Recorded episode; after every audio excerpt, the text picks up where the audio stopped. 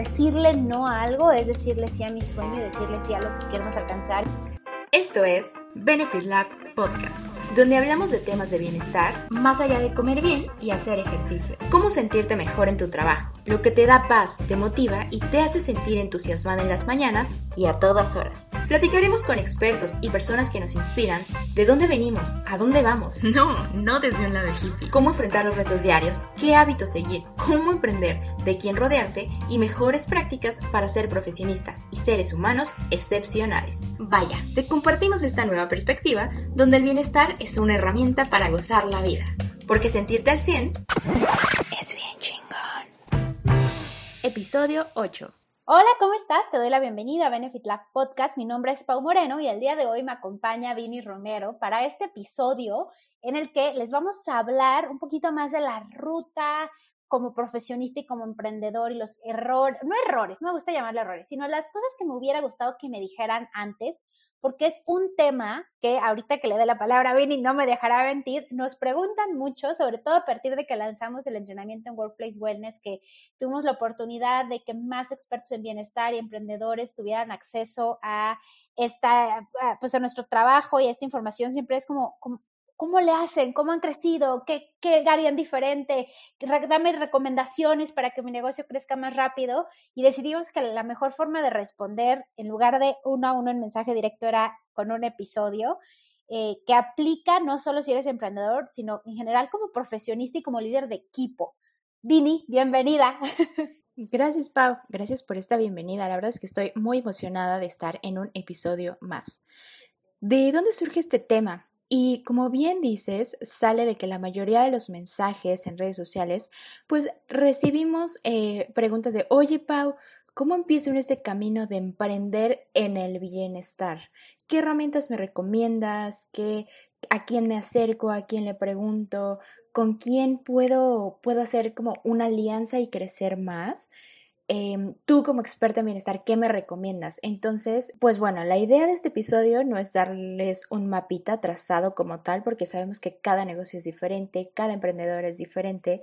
Sin embargo, compartirles la experiencia de alguien que ya pasó por esos nervios de emprender y que ustedes mismas elijan qué atajos les gustan más o qué pasos les, les atraen más para esta nueva vida de emprendedora. Fíjate que gracias Viri por la introducción. A mí me da un montón de pena este episodio porque no quiero que el podcast sea de mí, pero la realidad es que esta pregunta nos la han hecho tanto, sobre todo desde que comenzamos con el entrenamiento en Workplace Wellness, que muchos más expertos en bienestar nos empezaron a conocer y nos decían, estoy haciendo el cambio de carrera, oye, yo antes me dedicaba a, también era mercadóloga como tú y ahora quiero dedicarme más al tema de wellness, ¿cómo hago? ¿Cómo inicio? ¿Cómo defino mi mercado? O sea, de pronto empezaron a venir muchas más preguntas ya desde el lado eh, de cómo es tu ruta como emprendedor. Entonces, no quiero que esto sea una cosa de yo, yo, yo en absoluto, sino realmente es compartir desde el amor, desde, o sea, ahora sí como de, emprendedor a emprendedor o de emprendedora a emprendedora,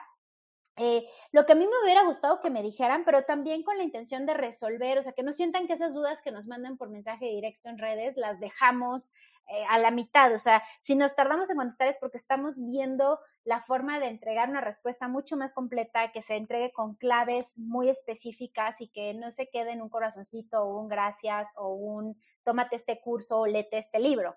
Entonces, esa es la intención de haber hecho este tema en el episodio. Es un episodio especial. Vamos a tener algunos contenidos de emprendimiento. Este en particular la verdad es que lo hicimos, tengo que aceptar que además en equipo, ¿no? Fue como un poco esta reflexión de cuáles han sido estos enfoques, estos aprendizajes más grandes o lo que hubiera acelerado más el crecimiento de Benefit Lab. Nunca lo vamos a ver, pero lo que creemos que hubiera hecho más rápido este camino y sin duda lo que practicamos también, ¿no? Los aprendizajes que te sirven también como líder de equipo, que no necesariamente tienes que emprender para poder aplicarlos y que eso te ayude a ser mejor profesionista. Entonces, también esto, este podcast se trata de cosas que te hacen sentir bien. Y justo me parece que los puntos que definimos al final, que fue mucho medio, me entrevistaron Vini y Gaby para poder aterrizar, ¿no? Cuando estabas en un Excel, que todo lo hacemos en Excel, ¿cuáles son esos aprendizajes? Creo que, al final te van a ayudar a sentirte mejor si lo aplicas como líder. Sí, claro, y además lo que mencionas de todos estos que no vamos a poder saber si hubieras hecho otras cosas, qué tan rápido hubiera avanzado Benefit Lab. y tampoco vamos a saber cuánto tiempo más te hubieras tardado en despegar si no hubieras tomado esas decisiones, ¿sabes? Con miedito, que, que, que te hacían como dudar, pero que tu intuición, nos, nos guiamos mucho por la intuición, te dijo, es ahora, ¿no?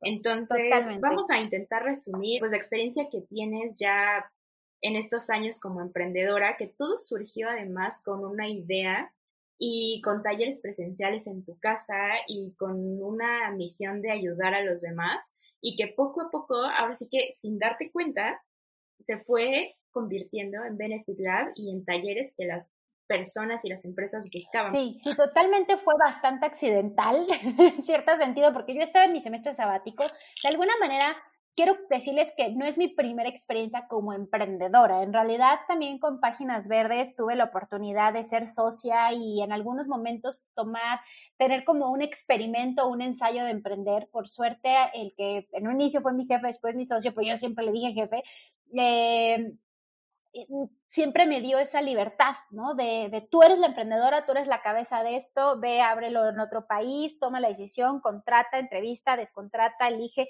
Y entonces eso fue un ensayo bastante bueno y entonces tengo que también reconocer que esos años me ayudaron mucho, pero ya atreverme a solita, o sea, ya solita, sin que nadie me dé inversión, sin alguien con quien pedirle un consejo, como en ese caso tener un cómplice, ya se hizo distinta la cuestión.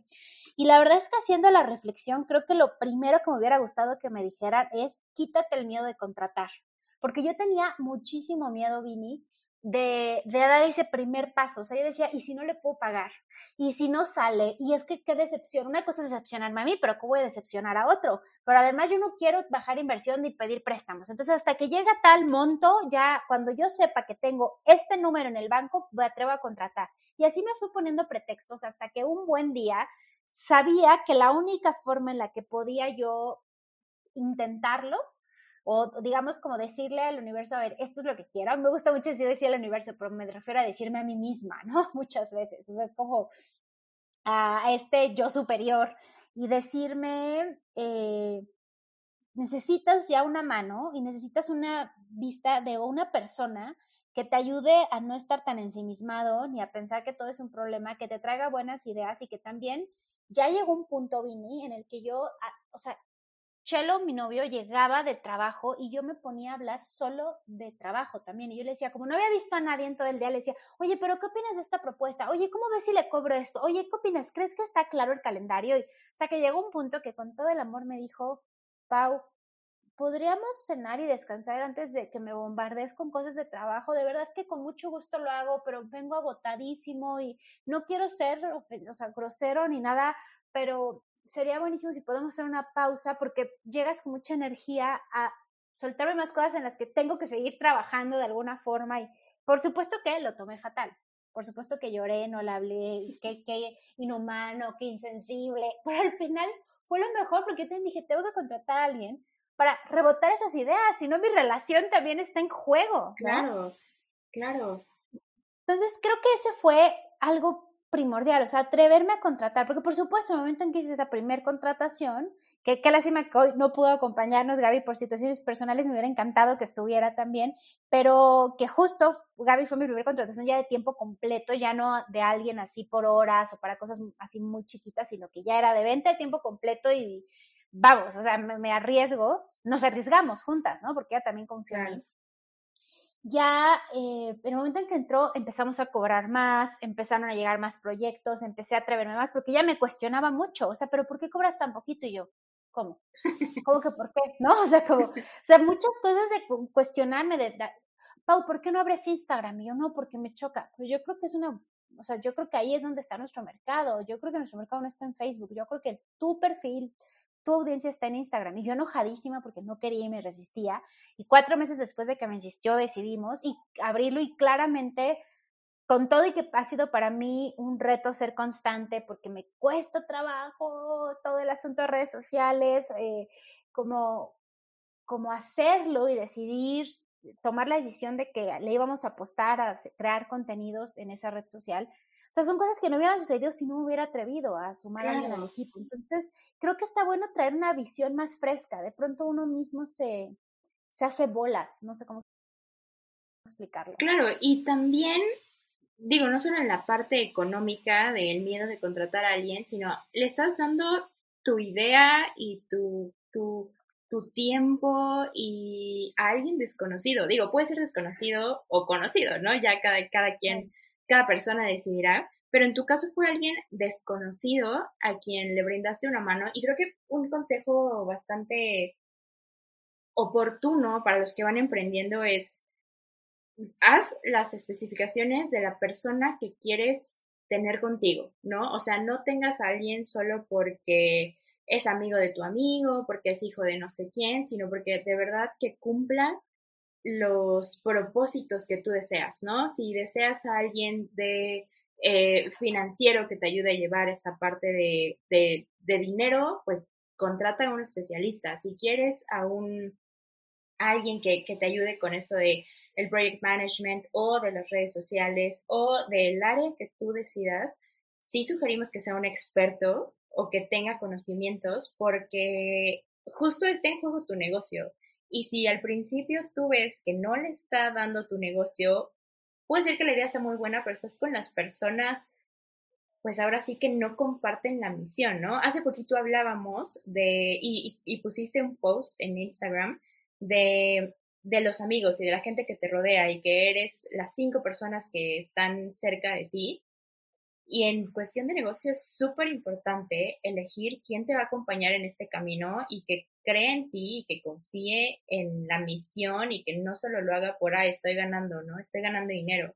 Eh, sobre todo porque es un, un negocio, digamos, nuevo. No es como irse a alguna empresa que ya tenga 50 años en el mercado y que sepas a qué van, sino que de verdad es compartir un camino juntos y vamos a entrarle y me voy a poner la camiseta porque me gusta, porque compartimos, o sea, personalmente te digo, a mí me encanta lo que hacemos, o sea, con todo mi corazón te digo, me encanta. Eh, y ese es un muy buen consejo. Y entonces el consejo que yo le podría dar a la gente que nos está escuchando, que va a ser parte de un emprendedor, es hazlo porque te gusta también el proyecto. Creo que las mentes que piensan igual van a sumar muchísimo.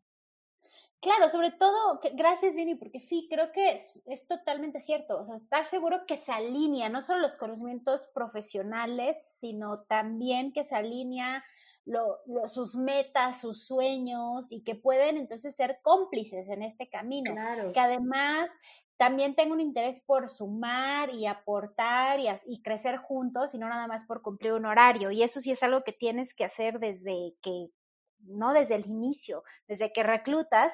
Y este consejo que das coincido, que no sea nada más, eh, ay, el, el primo del amigo que porque no tiene chamba, a ver, vente, a ver si funciona. No, o sea, mejor invierte más, pero que sea alguien, yo tenía muy claro, lo platicamos también en un episodio, creo que en el primero, que yo sabía que quería que tuviera algunas características muy particulares de disciplina, de proactividad, de que, que, sé que coincido muy bien después de mi experiencia en Páginas Verdes que tuve eh, servicios sociales y becarios de muchas universidades, con que ya sabía con cuál es con el que yo hacía match.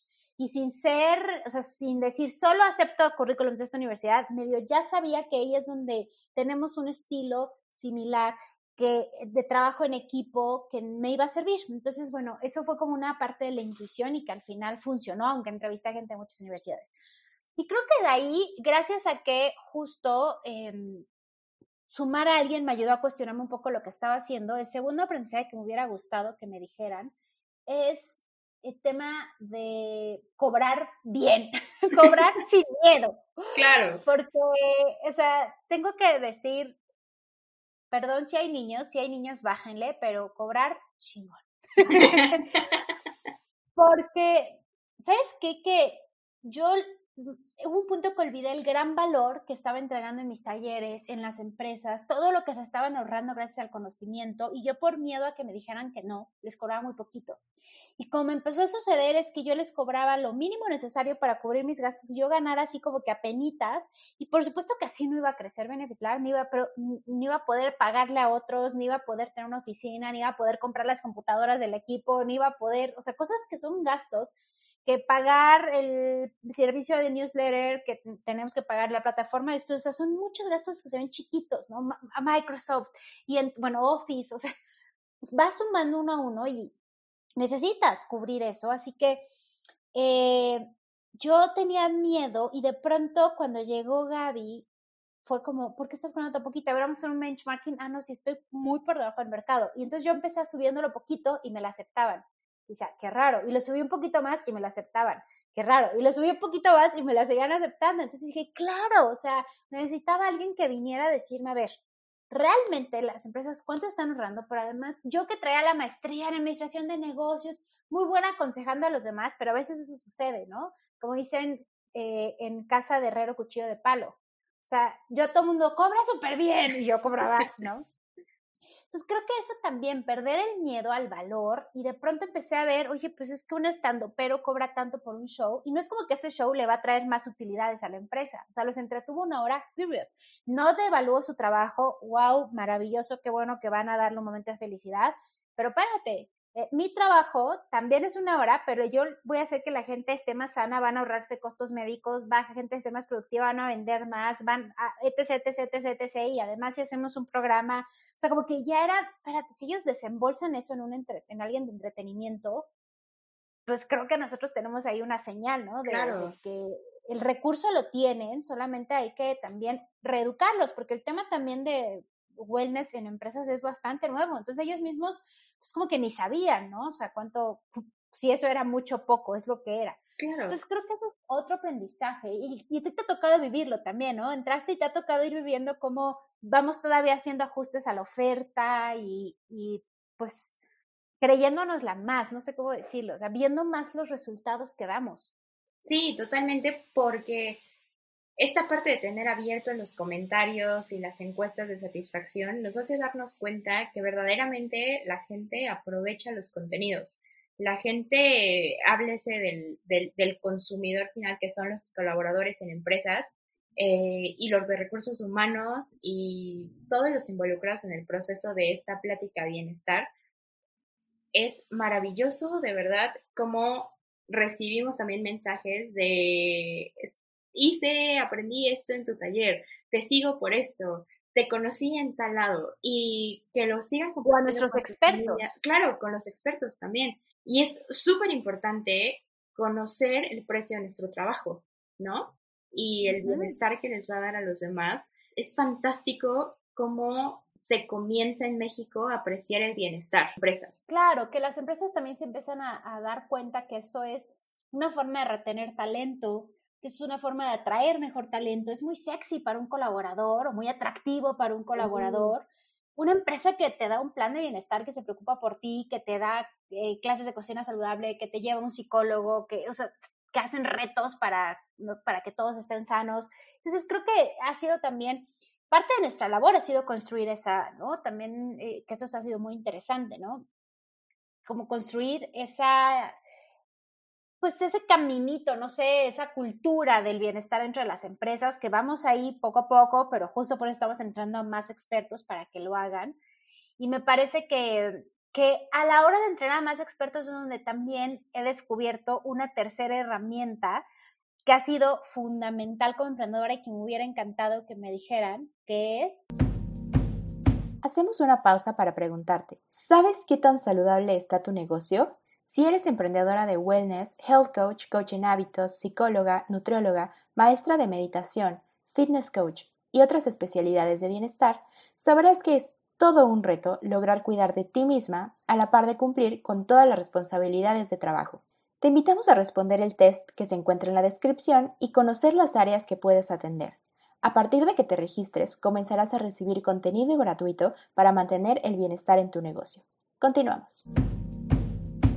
Y Vini, creo que tú has sido testigo porque siempre que lo logro, presumo en nuestro chat Slack, logré decir no.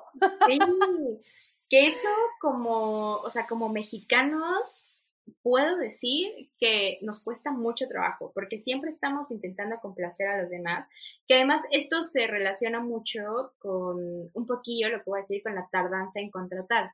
Contrataste a alguien porque nosotras, nuestra personalidad, y lo decimos porque sí nos parecemos mucho las tres, em, sabemos que podemos hacer muchas tareas y nos gusta lo que hacemos, entonces realmente no nos cuesta trabajo ver la lista de tareas llena, ¿no?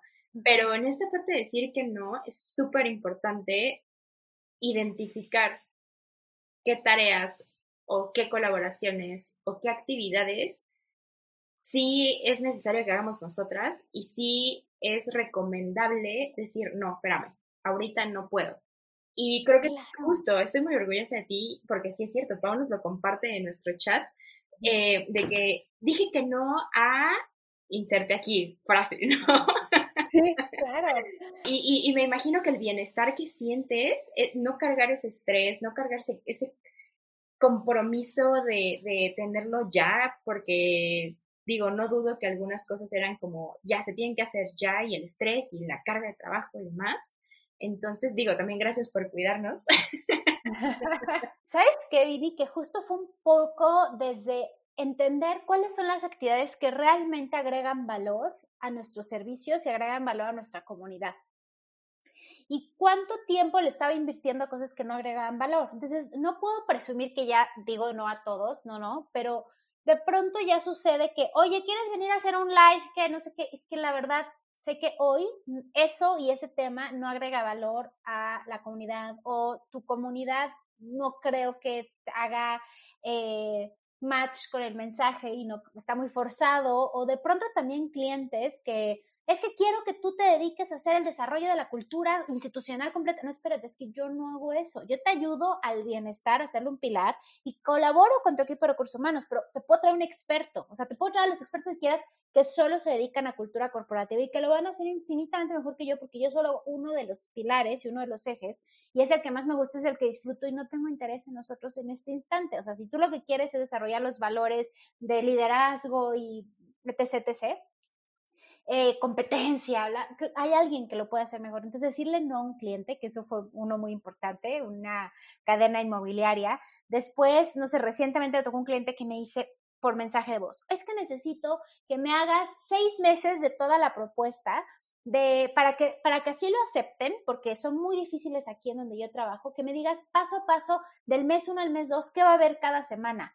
Entonces, lo primero que pensé, es claro que lo voy a hacer porque qué tal si no me contrata, porque entonces, pues es que es evidente que quieren verlo todo. Y después fue como, no, espérame, a ver, llevo seis años, nadie me ha pedido que le haga de pe a pa, ¿no? El programa, confían en mi propuesta, confían en la referencia que les doy del mes uno. Y básicamente lo que me está pidiendo es que haga todo el trabajo antes de que me contrate, ¿no? O sea, como en qué cabeza cabe. Y me costó mucho trabajo decirle, entenderás por qué, obviamente te voy a tener que decir que no es posible. Y ya sabes, con el miedo a la pancita y te puedo enviar una referencia a un programa de otro cliente, pero a mí hacer, diseñar un programa de seis meses no me lo he hecho en 20 minutos. O sea, y no puedo diseñar un programa sin conocer a la audiencia. No, no, no, no, no, es que yo, y así ya sabes, como, yo no estoy diciendo que sea gratis, no estoy diciendo que no hagas el diagnóstico, pero es para convencerlos, es que de verdad de eso depende. Bueno, pues encuéntrate un proveedor que trabaje gratis para, porque además, pues, si te entrego eso es como si te entregara ya el programa, ¿no? O sea, no. Y, y de decir, híjole, silencio, no me contesta, que me dijera, sí, ok, te entiendo, bueno, entonces mándame la referencia de, del cronograma. O sea, es atreverte y de pronto como te vas atreviendo, como que estiras la liga, estiras la liga hasta que te das cuenta que no pasa nada. Totalmente. Y al contrario, ganas, ganas, ¿no? Más tiempo para ti, para concentrarte en lo cada vez que dices no a algo, le estás diciendo sí a lo que realmente quieres, ¿no? A tu sueño.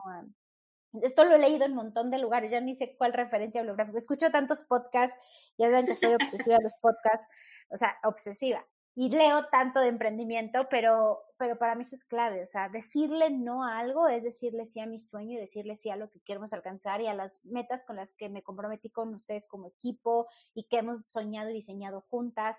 Entonces es muy importante darte permiso de decir, no si no tienes ganas de hacer una entrevista, si no tienes ganas de trabajar con un cliente, si no tienes ganas de eh, colaborar en hacer un Facebook Live o un Instagram Live con alguien. Sí, dino.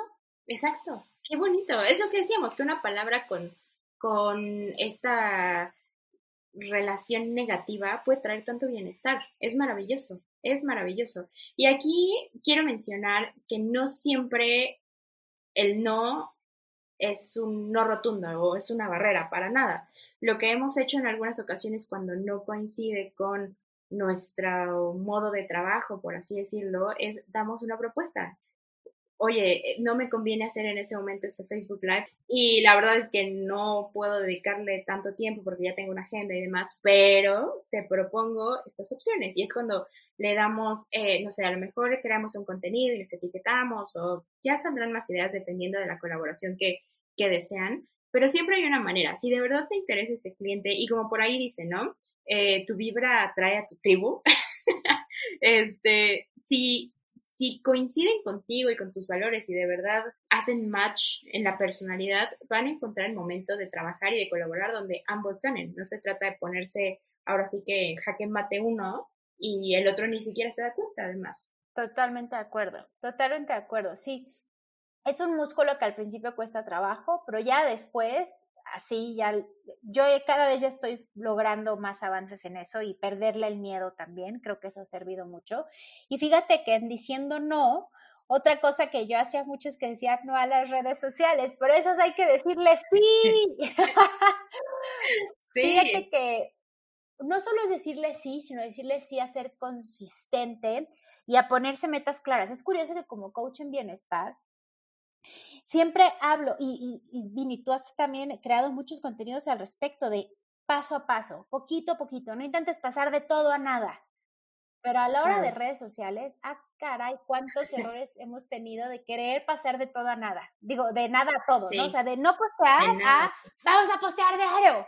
O de abrir las redes y no hacer historias nunca o de, no, o sea, como ha sido de ir de extremos a extremos y creo que apenas este año logramos encontrar una fórmula que nos hace sentir en calma, que nos hace sentir como que estemos en el ritmo correcto, en el orden correcto y entonces decidimos que vamos la periodicidad adecuada y sin presiones de es que crecer por crecer, ¿no? De quiero tener tantos eh, seguidores. Es que ¿para qué? Primero con los que tienes, da lo mejor de ti aunque tengas uno o si son dos, o si son cien, da lo mejor de ti en lugar de estarte comparando, que a mí me pasaba mucho al inicio, no habría redes sociales y cuando abrí me comparaba con las personas que llevan ocho años de ser súper constantes en redes sociales y decía, pero es que yo, ¿cuándo voy a crecer así? Pues el día que obtengas esa constancia y que hayan pasado ocho años, mamacita, ¿no? Pero creo que ese es un punto que, que para mí fue muy, también muy importante el no resistirte a las redes sociales, aunque no seas muy ágil en la tecnología, aunque no sea lo que te nazca, porque definitivamente hay gente ávida de, de tener contacto contigo directo y que es muy fácil resolver dudas así y es muy fácil compartir contenido por ese medio, pero, pero también ponerte la regla de no compararte con otros y de ponerte metas realistas. No voy a postear tres veces al día y, ¿no? y además eh, de pronto le inviertes tanto tiempo a hacer esos posteos que antes nos tardamos hora, hora y media en desarrollar uno, porque era así como una tesis, ¿no? Y, y después esa hora, hora y media podrías haber estado haciendo también un proyecto nuevo, ideando la planeación del siguiente lanzamiento en línea, qué sé yo. Entonces es como encontrar la dosis justa, ni muy, muy, ni tan, tan. Creo que ese es otro learning. Y lo que siempre mencionamos de buscar la fórmula ideal. Nosotros nos hemos dado cuenta con, el paso del tiempo, uno, que las redes sociales están para crear una estrategia que se adapte a nuestra audiencia, ¿no? Eh, no porque las grandes artistas y las grandes coaches y las grandes figuras de las redes, influencers y demás, posten tres veces al día, una vez al día o las veces que sean, nosotros tenemos que hacer lo mismo. Es identificar cuál es tu audiencia, qué les quieres compartir, el material que les vas a dar da para un día, para dos días, para tres días. Le quieres dar la calidad, eh, o sea, diario, pero con bajita calidad, o ahorita lo que estamos haciendo nosotros es cada tercer día más o menos, pero sí le damos un buen punch y al mismo tiempo alimentamos las otras redes. Entonces, es mucho también de cuánto tiempo le vas a invertir, qué calidad le quieres dedicar y tu audiencia sí la va a ver o a lo mejor tu audiencia es de menos redes sociales, es de otros medios. Entonces, hay varias cosillas que investigar. Sin embargo, coincido contigo, Pau, es quitarte el miedo a lo desconocido, a las redes sociales, ¿no? Que todo el tiempo están cambiando y que incluso para mí ahorita hay redes sociales nuevas que, que, no, ahora sí que ya no manejo, ¿verdad? y eso que yo te llevo varios añitos, imagínate lo que es para mí. Sí, pero siempre va a haber, va a haber eh, oportunidades para adaptarnos. Entonces, estamos seguros de que, acuerdo que de poquito a poquito hay tutoriales y hay amigos y hay expertos que te pueden compartir su, su, experiencia justo. Y si tú eres una de las personas que puede dar este apoyo, o sea, tú que nos estás escuchando, puedes dar este apoyo a alguien más, hazlo. Simplemente se trata de colaborar y, y, de decir, a ver, yo te voy a enseñar esto, entonces tú me enseñas esto.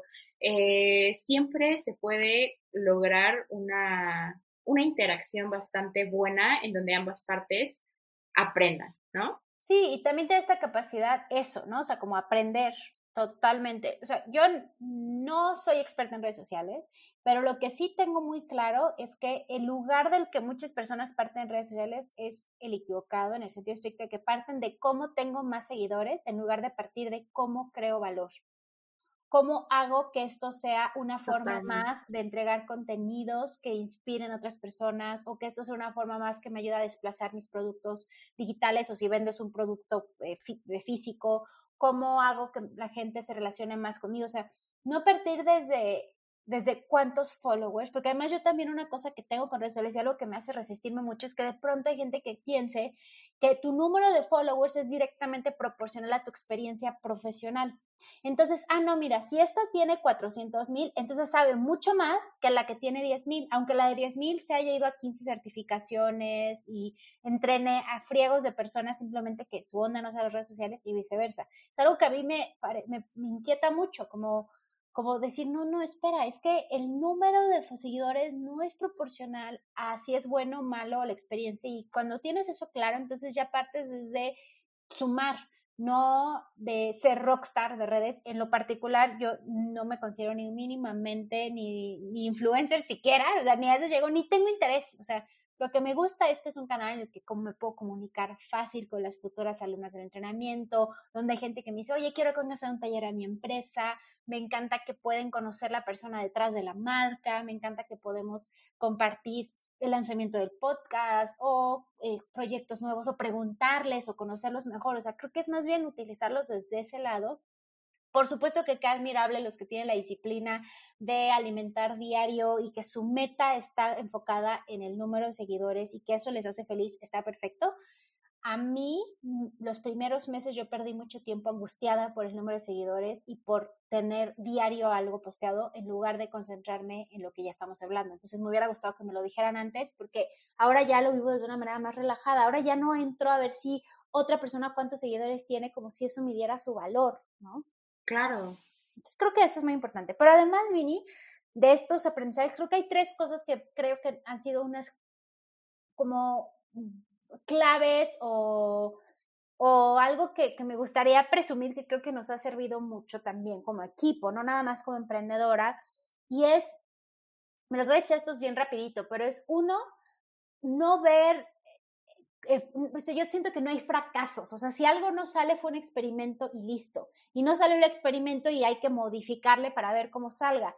Pero déjame te digo que no es como que todo ha sido perfecto en este de Benefit Lab. Hemos tenido cursos que lanzamos en línea que se inscriben 10 personas, un curso que le dedicamos horas y horas y que trajimos a un super experto que sale en la tele o que es el mejor en tal tema, no voy a mencionar cuáles temas, pero que, y que decimos, wow, y vamos a, a, sumarle a mucha gente, mira, esta persona nos hace curso en línea, nosotros sí, y es la fórmula perfecta, nos ayudamos todos y pum, cero, nadie se inscribe, no sucede, y mucho, con mucho esfuerzo atrás, editando, dando promoción, y, y no son fracasos, son experimentos y de pronto ese experimento nos ayuda a decir, ¿sabes qué?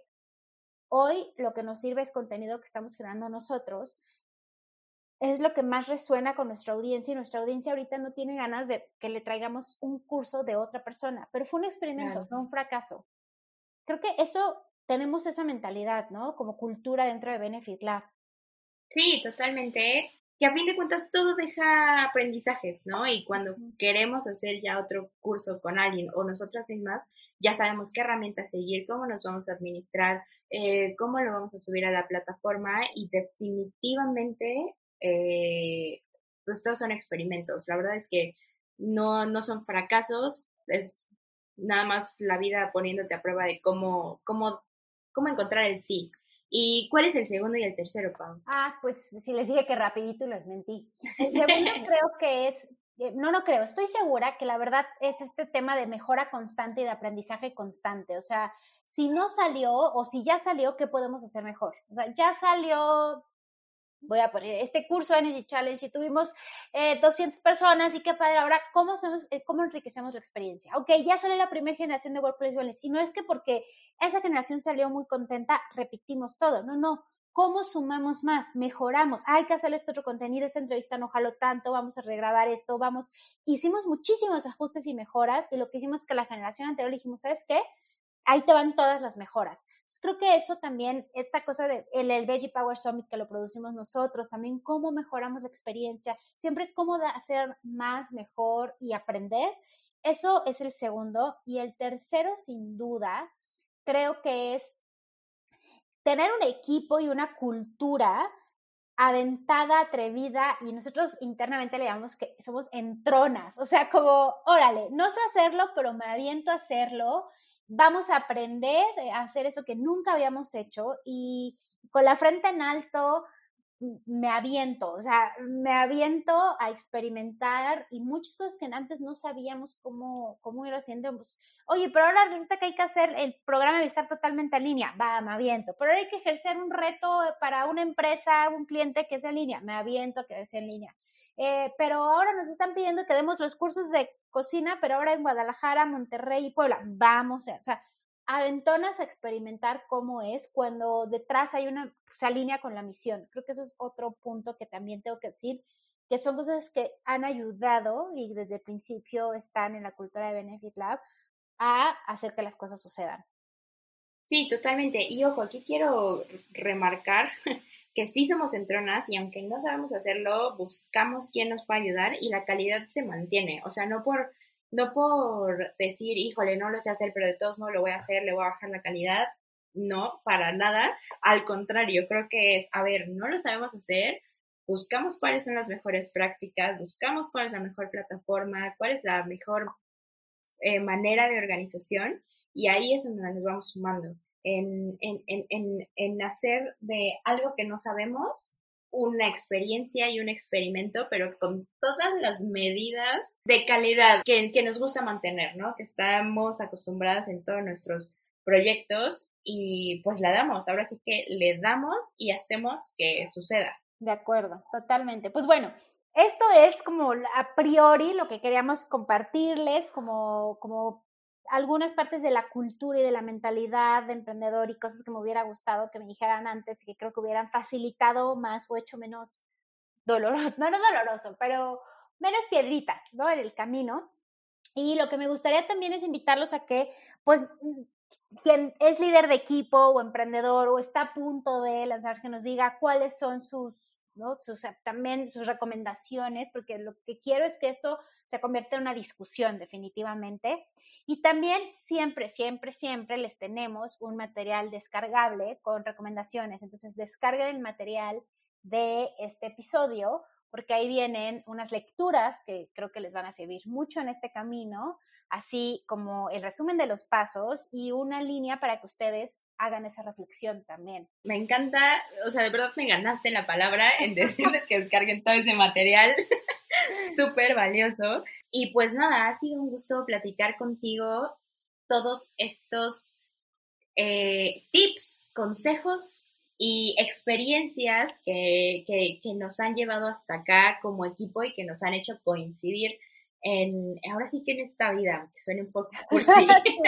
Mil gracias, Vini, por acompañarme en este episodio que a mí me daba miedo, pena, no miedo, más pena que todo hacerlo solita, por lo que platicé al inicio, que no quiero que parezca que es un podcast de mí o que es un episodio de mí, sino más del equipo y mil gracias por acompañarme para hacerlo más ligero y platicadito. No, muchas gracias a ti, Pau, gracias a todos los que nos escuchan. Compártanos, por favor, en redes sociales, eh, Benefit Lab MX en Instagram sobre todo. ¿Qué aprendizajes han tenido ustedes en el camino que ustedes tengan, en la profesión que, que, realicen ahora? ¿Y qué consejo les pueden dar a los que van empezando? ¿no? En su área va a estar muy padre conocer todo lo que lo que, lo que tenemos por compartir. Entonces, pues aquí, aquí seguimos. Nos vemos en el próximo episodio. Muchas gracias, Pau. Gracias, Vini. Nos vemos en el siguiente. bye. bye.